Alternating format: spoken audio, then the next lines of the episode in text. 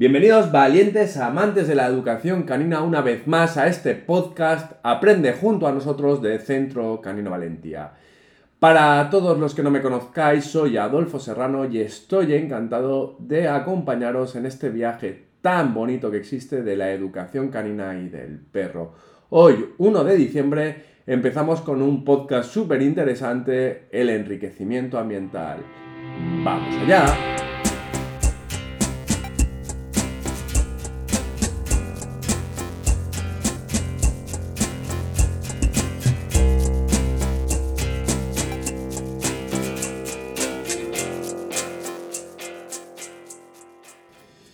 Muchos de vosotros os estáis preguntando por qué hoy, 1 de diciembre, hacemos un podcast específico de enriquecimiento ambiental. Pues en primer lugar porque estamos en diciembre y diciembre es una época donde muchos, muchos nuevos compañeros van a entrar a nuestras casas. El enriquecimiento ambiental no va a ser solo importante para los nuevos miembros de nuestra manada, sino también para todos los miembros que ya están actualmente en la manada. Definiéndolo a grandes rasgos, el, enriquecimiento ambiental viene a ser emular un estado de libertad a un animal que está en cautiverio. Es decir, en nuestro caso, ya que hablamos de educación canina, por lo tanto hablaremos de perros, aunque el enriquecimiento ambiental no solo es específico de perros, pero nosotros vamos a hablar de perros, es intentar cubrir sus necesidades. Para quien no me haya entendido, lo voy a decir de manera muy sencilla. ¿Cómo estáis vosotros en confinamiento? Seguro que os subíais la mayoría por las paredes. Este ejemplo lo pongo muchísimo en clase, muchísimo. ¿Por qué? Porque os habían sacado de vuestro estado natural, es decir, de esa sociabilización con el resto de personas, de vuestro trabajo, de mm, mil cosas, mil actividades que tuvierais en el día a día, ya sean físicas, cognitivas, ¿de acuerdo? Para encerraros en casa. Y estábamos ociosos perdidos, con muchísimo, muchísimo, muchísimo estrés. Si lo pensamos bien y lo analizamos detenidamente, nosotros, los humanos, hemos seleccionado al perro durante siglos para cumplir cierto tipo de trabajos. Es decir, las razas al final tienen una finalidad de trabajo, ya bien sea caza, pastoreo, cobro, rastro o puntos suspensivos. Y esa raza, con ese tipo de característica determinada, obviamente tiene unas necesidades que tenemos que cubrir. Ya no solo por raza, sino también por especie, en este caso el perro. ¿Cómo vamos a cubrir estas necesidades? A través del enriquecimiento ambiental, más concretamente a través de juegos. Os voy a leer un pequeño apunte, digámoslo así, ¿vale? De la página escuela veterinaria master.es, eh, escrito por Ana Belén Pérez, donde dice, ¿vale? El objetivo del enriquecimiento ambiental es mejorar o mantener la salud física y mental del animal mediante el aumento de la cantidad de comportamientos específicos de la propia especie. ¿Por qué digo esto? Porque como veréis, lo que estamos intentando es que a través de juegos el perro se sienta realizado. Es decir, vosotros en casa buscáis también sentiros realizados o por lo menos mitigar esa ociosidad. Bueno, ya no solo en casa, sino eh, cuando salís a la calle, ya a través de sentaros con los amigos, con esas conductas sociales, obviamente el enriquecimiento ambiental también tiene parte de social, porque el perro es un animal de manada, ¿vale? O yendo al gimnasio cubriendo unas necesidades también físicas y también psicológicas. Al final el ejercicio nos genera endorfinas. Y esto es un poquito de lo que va todo esto. El enriquecimiento ambiental en perros, por ejemplo, cognitivo, es decir, que los perros gasten la cabeza, es fundamental para ese trabajo. ¿Vosotros cómo estaríais si estuvierais todo el día sin pensar? Estaríais aburridos, perdidos. Necesitáis buscar nuevos retos, lecturas, juegos, videojuegos, eh, trabajo, mil cosas donde mentalmente estéis activos.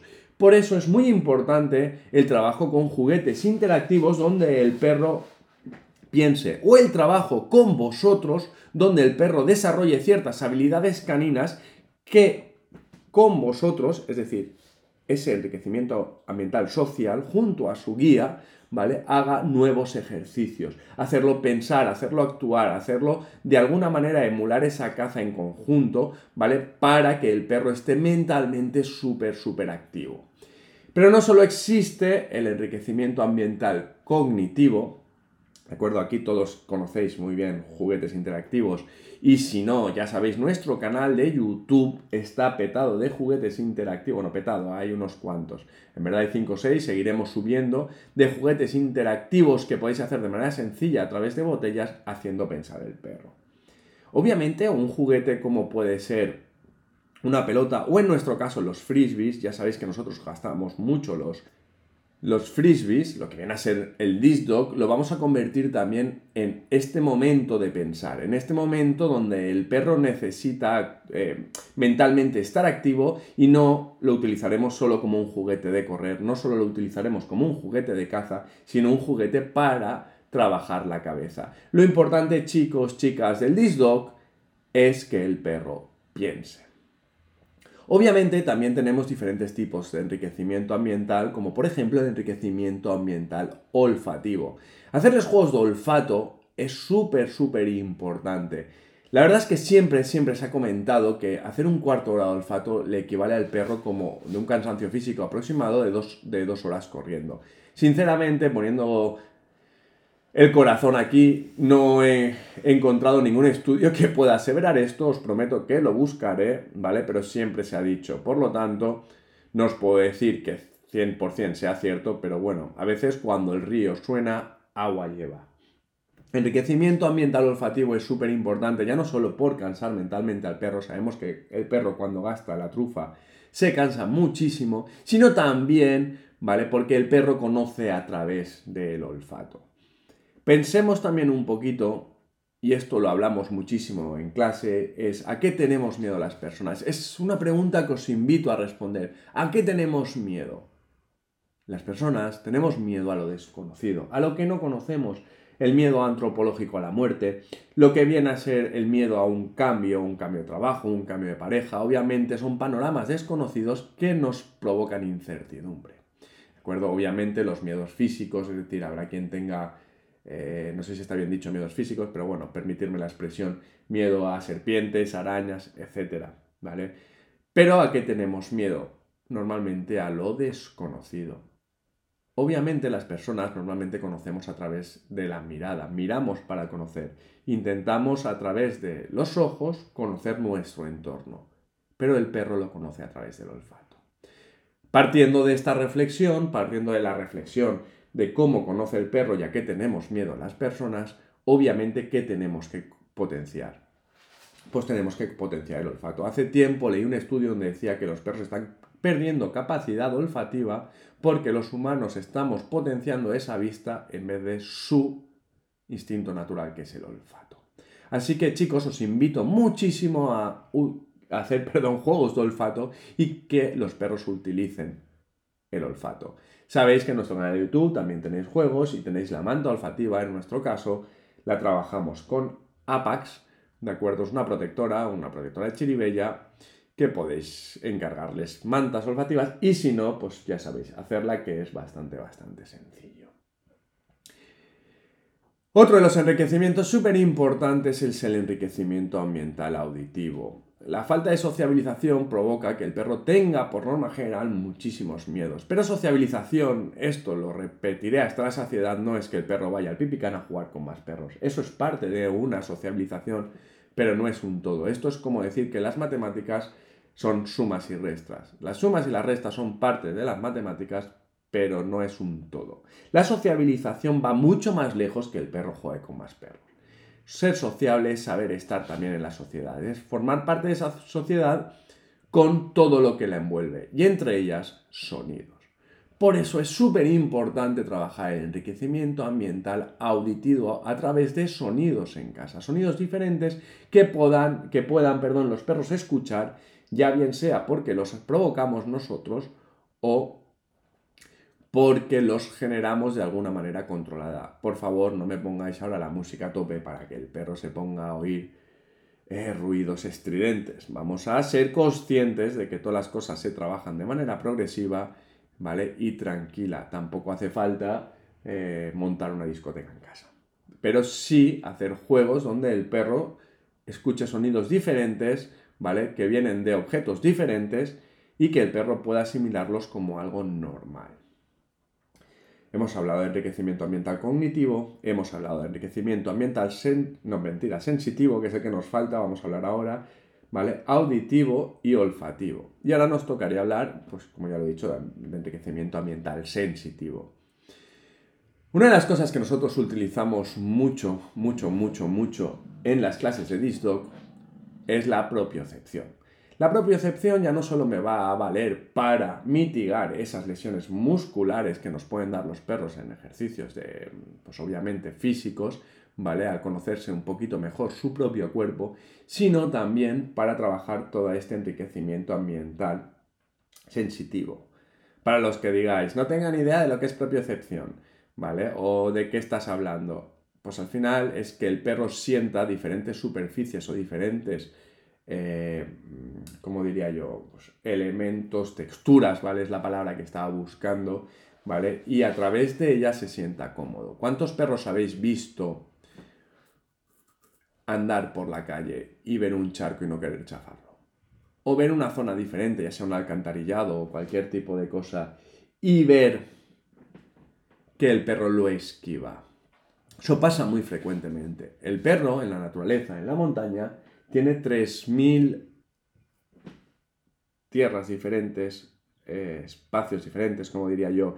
Eh, no me sale la palabra, me quedo enganchado en esta palabra. Tiene, eh, pues, desniveles, es la palabra que está buscando. Tiene desniveles, piedras, rocas, nieve, arena más cálida, y está acostumbrado a andar sobre ella. Eso es fundamental, que el perro aprenda también que las cosas que le rodean le pueden tocar, que puede tocarlas y incluso se pueden menear debajo de él para reforzar esa seguridad. Obviamente todo esto nosotros lo trabajamos con elementos. Por ejemplo, muchas veces cogemos un Bosu, eso lo habréis visto en nuestros vídeos en redes sociales y a través de un juguete, en este caso gastamos muchas veces el disco. Ya sabéis que los discos que utilizamos nosotros son de Disfor, que están hiper mega preparados para resistir las mordeduras de los perros simplemente con que estén mordiendo el disco y arrastrarles un poquito ya suben, se lo peleas un poquito, es decir, que le motive, que le mole, porque esto no lo van a destrozar, son discos muy muy fuertes, ¿vale? Van a resistir bastante bien y lo que vas a hacer es acostumbrarlos a esos elementos.